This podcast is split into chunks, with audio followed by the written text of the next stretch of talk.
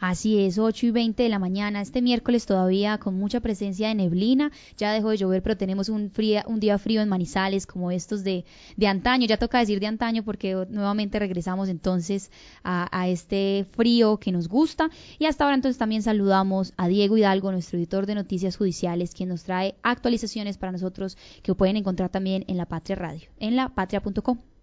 Sofía, con los buenos días para usted, para todos los oyentes de la Patria Radio en esta fría mañana. Hace rato no teníamos un clima así con lluviecita, gracias a Dios. Le cuento que tenemos varias noticias en un resumen. tenemos la condena que retiene un manizaleño de 33 años de cárcel por homicidio y porte ilegal de armas. Él se llama Orlando Martínez Sánchez, le dicen el mono, que fue detenido en Pereira cuando acudía a la SIGIN a una diligencia.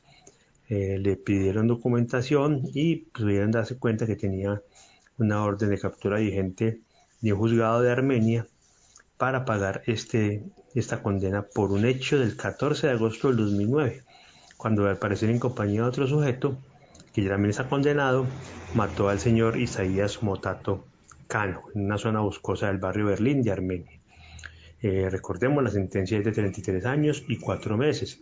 También tenemos eh, información de seguimiento al cuerpo que estaba desaparecido en agua del río Cauca de una manizaleña que se había ido a pasear a esa zona, pero al parecer no tomó las precauciones necesarias y eh, terminó ahogándose. Se juntaron los cuerpos de bomberos de Anserma, de Arauca y de Irra para la búsqueda.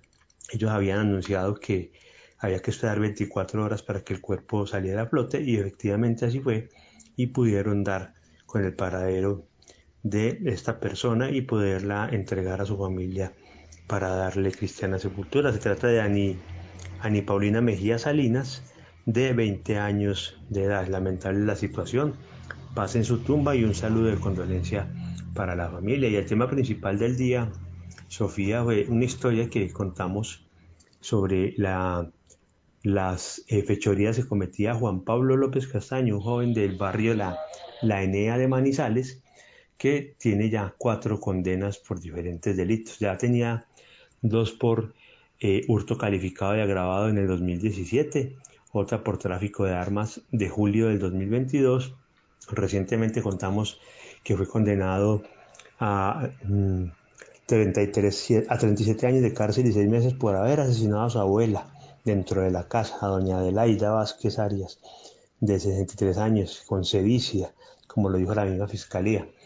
Ese caso generó mucho repudio acá en la ciudad pues, por la manera en que lo hizo, eh, todas las cosas que, cometió en contra de su propia familiar y ahora eh, eh, será condenado porque días antes de matar a la abuela, cinco días antes, había atracado y golpeado a una ciclista reconocida acá en la ciudad como la Tata, Lady Tatiana Rivera Aguirre, por robarle su bicicleta.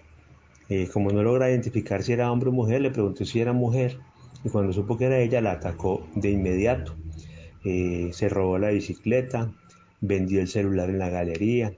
Eh, afortunadamente ese mismo día pudieron, con ayuda de la comunidad, recuperar la bicicleta porque supieron, o la gente se dio cuenta cuando la metió a una casa pero lamentable fue la historia de, personas como esta. El señor está detenido en una cárcel fuera del departamento y ahí ya tiene cuatro condenas acumuladas por delitos muy graves. Es un descanso para esa zona de, de la Enea y Gallinazo que se veían presionados por la presencia de este sujeto en esta zona y además pues se hace justicia por el caso de, de la, ciclista y ya se está haciendo justicia por el caso de la abuela.